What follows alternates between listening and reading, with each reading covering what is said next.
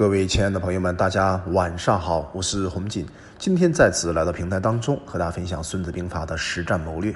我们今天想做一个《孙子兵法》全方位的大总结，因为毕竟呢，《孙子兵法》已经讲到了一半的时间，所以我们需要做一个股权啊，需要做一个《孙子兵法》实战谋略的加餐。我们想做一个系统化的梳理哈，很多朋友啊，在加我们的微信，系统的探讨关于兵法当中的背后的一些应用和感悟的问题。有伙伴说呢，哎，兵法呀，看上去是文言文，读起来非常艰涩；也有伙伴说呢，好像兵法呢讲的跟我们现在的工作和管理呢，好像意义不大。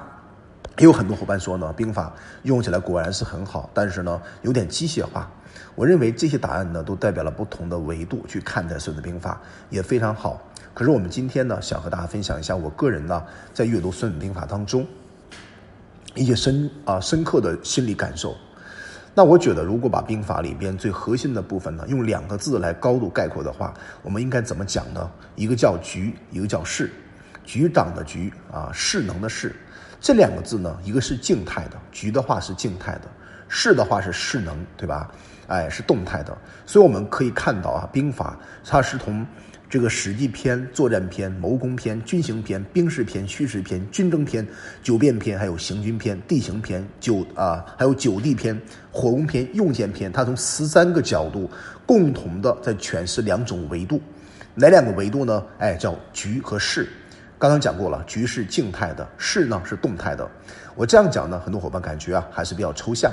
我们举一个啊例子来说明这个问题，比如说。敌人开始向我们发发起进攻吗？在进攻的时候呢，我们的战略要地在一座很高，大约超过两百米的山峰上面。这个山峰呢，哎，是一个非常陡的坡啊。陡坡呢，它的后面呢是一个非常不太陡的坡。那敌人选择从不太陡的坡往上爬的时候，我们准备开始向他发起冲锋。注意啊，这个过程当中一定是静态的。那么我们应该怎么办呢？我们在山峰当中，哎，竖起很多的大石头。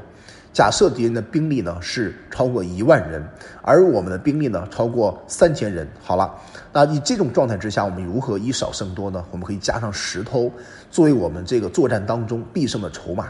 于是呢，我们每一个啊小分队啊，把石头全部立在高高的山崖当中。兵人啊，这个士兵呢开始发起进攻了。注意，当我们把这个石头啊摆在高高的山峰上的时候，那一瞬间呢是静态的。我们造了一个局，对吧？形成一个局势，我们称为谋局或者叫布局。把这个局做完以后呢，你会发现呢，这个势能就会呈啊呈现出来。比方说，敌人开始发起进攻了，在进攻到一半的时候呢，我们三千个士兵同时把大石头全部啊推到山下去，然后势头呢借助滚滚的这个惯性的力量呢，不断的冲向敌人，最后呢把敌人打下去了。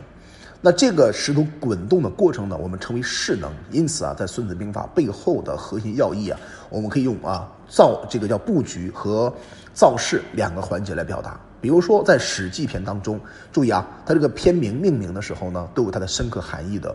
什么叫《史记》呢？当然有的版本不一样，有叫《记篇》，也有叫《史记篇》的。不管哪个版本，中间的关键词叫“计”，计谋的“计”，它是没有变化过的。为什么叫《史记篇》呢？就是开始计算，开始计划，开始做战略，开始做谋局了。因此，整个兵法里边呢，一开始并不是告诉我们完全的盲动。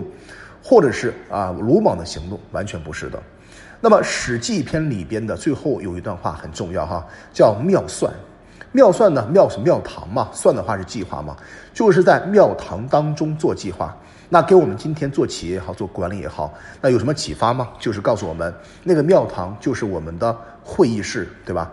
那么妙算的算的话呢，就是每个人呢代表每个人不同的想法，在会议室里边把你对于。当下的企业发生的问题，你有哪些解决方法？哪些解决方案全部提出来？这个过程呢，我们叫做开会哈。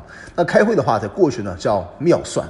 那我们今天呢，之所以不叫妙算了，是因为啊，重新更换了一种名词来表达它内部的含义。而且呢，我们每一个高管呢，之所以他是高管，要具备两个最重要的环节。第一个呢，他要提出问题；第二个呢，善于根据问题呢，给出至少不少于三到五个以上的解决方案。也就是有问题，同时针对方案提出来，我们这叫真正的妙算的过程。因此，《孙子兵法》呢，一开始在做整个的谋局当中，是告诉我们史记很重要啊，所谓所谓的多算者胜，少算者不胜，何况于无算乎啊？你看这个计划哈，谋局的过程里边，它划分为三个层次。第一个叫做多算，多多的做计划；第二呢叫少算，少算的话呢是很少做计划；第三个方面的话叫无算，根本没有计划。而且孙子啊，在整个的文章当中告诉我们，只要多算的人获得胜利的可能性呢就变大了，少算的人在作战的过程当中可能会被打败，而无算的人呢几乎没有胜利的可能性啊，抱着侥幸的心理去作战。因此，兵法呢，它是个斗争哲学，它是一个告诉我们生存的、发展的、竞争的基本战略。当我讲竞争的时候呢，可能很多伙伴说哈，我们现在不讲竞合吗？在和平年代不需要竞争了。其实本质来讲，每个人都在竞争当中。比方说，我们今天去啊公园里排队买票，各位，当两个、三个、五个、十个以上的人存在的时候呢，就拉成了一种所谓的竞争关系。竞争关系呢，是所有人与人之间相互这个共同合作的底层逻辑。真正做到像佛家一样哈以退为进的人当然存在，可是它的比例怎么样？相对比较少。因此，《孙子兵法》在某种意义来讲，它是非常实战的，而且非常接地气的一种策略和方法。来，我们进一步探探讨哈。那么在作战篇当中呢，它是在史记篇的基础之上，我们开始真正的执行我们的作战计划了。因此，在作战里边，你看孙子告诉我们整个的成本计算呐，对吧？包括作战当中的收益啊，那这个作战的成本和收益关系呢，好像我们今天学习经济学一样。那首先要明白这个背后的他们辩证的这个法则，才能够真正发起战功啊进攻。到了第三篇的话，叫谋攻篇。谋攻篇这个谋字我特别喜欢的，你看上兵伐谋，其次伐交，其次伐兵，其下攻城。他列出了四个可选的策略的清单。最高明的方法呢，就是不战而屈人之兵，谓之善之善者也。就是不经过打仗，对吧？让对方啊，向我们求投投降。那这样的话呢，是最高明的用兵方法。因此，我们中国的兵法，它最大的优点呢，就是不需要啊，通过一种暴力的方法呢，向敌人发起进攻，而希望通过和平的办法来解决问题。如果和平的办法呢，还是不能解决问题，那第二个选择项目就是其次发兵，我们可以进攻了。也符合我们中国呢儒家道统文化里边的先礼后兵的法则，也告诉我们呢，在做事的过程里边呢，不要过分的鲁莽，最好先采取一个退为进的这种模式和套路，才能够真正的让对方呢心服加口服。所以《谋谋攻篇》里边的整个的啊作战内容也好，还是整个的体系也好，非常的清清晰哈。如果你让我选择《孙子兵法》里边最好的一篇的话，我相信第一篇我一定选择《谋攻篇》。那第四篇的话呢，叫军行篇。什么叫军行篇呢？关键叫行字哈。其实有的版本呢不叫军行篇，叫行篇。行篇的话，其实就是布局的意思哈。刚才我讲过了，布局是静态的，造势呢是动态的。那这个行啊是很重要的。我们今天啊去吃饭的话，有个饭局；打牌的话呢，有个棋局，对吧？那我们今天做生意失败了以后呢，进入了僵局、死局啊。在谈判当中不小心呢，也进入了一个所谓的僵局。那么如何把僵局变成活局呢？对吧？如何呢？在困局当中去破局呢？你会发现呢，在军行篇里边哈，会得到很多的启发。因此呢，我特别喜欢兵法的目的呢，就是因为它读的多了之后呢，会形成你思考的一部分。在关键时刻，你不需要思考兵法是怎么讲的，但是你内心深处所做的每一个决定呢，都按照兵法的基本原则进行的。第五篇的话叫兵士篇。那么也有版本呢，叫做势篇，没有兵字啊。势的话是造势的势。我认为在《孙子兵法》里面有三篇特别重要，一个叫势篇，一个叫行篇，一个叫虚实篇啊。这三篇的话是相互呼应的。我认为在这个过程当中呢，我们作作战的时候呢，要学会因势利导。啊，用《孙子兵法》的原文来讲，就是“势者，因利而制权也”。这句话呢，什么意思啊？很简单嘛，真正懂得造势的人，要懂得把握趋势。势本身是能量，对吧？因势利导，就“势者，因利而制权也”。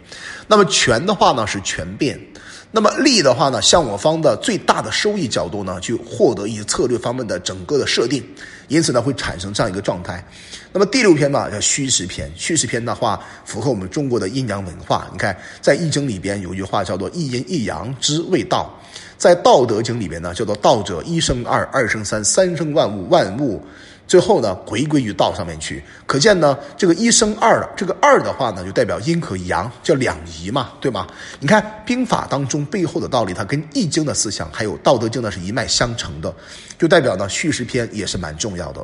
我们中国人讲话的时候呢，往往是讲两句话，同时讲两句话，哪两句话呢？就是嘴巴上说出来的话，同时要参考一下他心里边在想的话，叫阴和阳两个角度。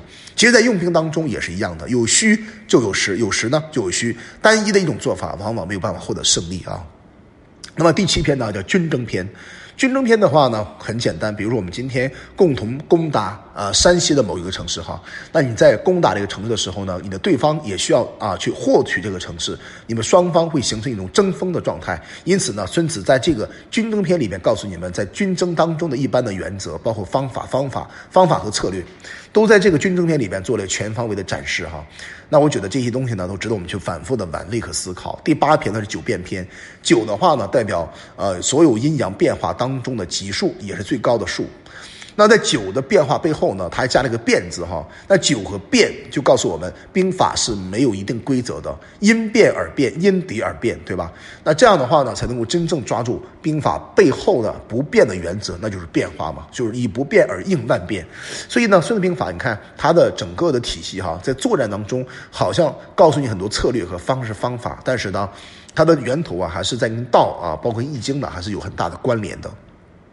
那到了第十篇的地形篇，我们在孟子读的时候呢，会发现呢，孟子在一开头讲过一句话，叫做“天时地利人和”。所谓“天时不如地利，地利不如人和”。孟子呢非常强调人和的重要性，但是我感觉除了人和之外，地利也很重要。除了地利之外呢，天时也非常重要，就是时间空间的变化。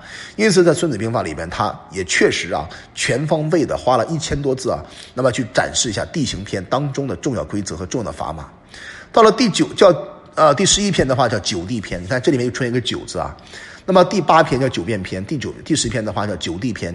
这个的话，九的话也是告诉我们多的意思哈，它是级数啊，就是最多的地形，不同的地形的变化。地的话呢，呃，不同的空间位置。在这种状态之下，我们应该怎么用兵呢？怎么来攻？怎么守啊？在这篇里面呢，孙子也做了一个全方位的展示。到了火攻篇十二篇。火攻篇的话，我们过去没有办法像今天的武器一样哈这么全面。那火攻呢，包括水攻啊，这种方法呢，都是比较常用的办法。至少在《三国演义》里面，我们看到很多人呢，包括诸葛亮哈，用了很多的水攻的方法，包括火攻的方法。那这个方法的话，背后它的机理啊，到底是什么呢？其实它的原则是不变的。而我们今天用火攻背后的哲理思想来用用啊，我们今天的这个啊，不管枪也好，炮也好啊，包括一些谈判也好，我觉得还是有很多地方值得我们去思考的。比如说日本的投资大神呢，叫孙正义，他曾经说一句话叫“风明火山海”。他把火放在第二位上，就代表行动的话呢，像火一样保持一种非常昂扬的状态。孙正义呢，在《孙子兵法》应用方面还是用的比较活的一个人呢。他自称呢，也是孙子的后代啊。那么到最后一篇的话，用剑篇。用剑篇我之所以喜欢的话，是因为用剑篇背后呢有很多的在不经过战争和武力的前提之下获得胜利的一些方式和方法。那我们今天呢，把整个的孙子兵法哈，它的十三篇的篇名做了一个简要的概高度概括，算是一个孙子兵法这个课程当中的背后加餐。重点要掌握两个字，一个叫局，一个叫势。那么在二零一九年，我希望各位呢，通过孙子兵法要学会谋局、布局，然后呢控局，最后呢破局。势的话呢，要学会取势、用势、造势，然后把局和势两个字你真正的玩味通的话，你就能够在道法术器方面里边的道德层面掌控了整个孙子兵法的要要害哈。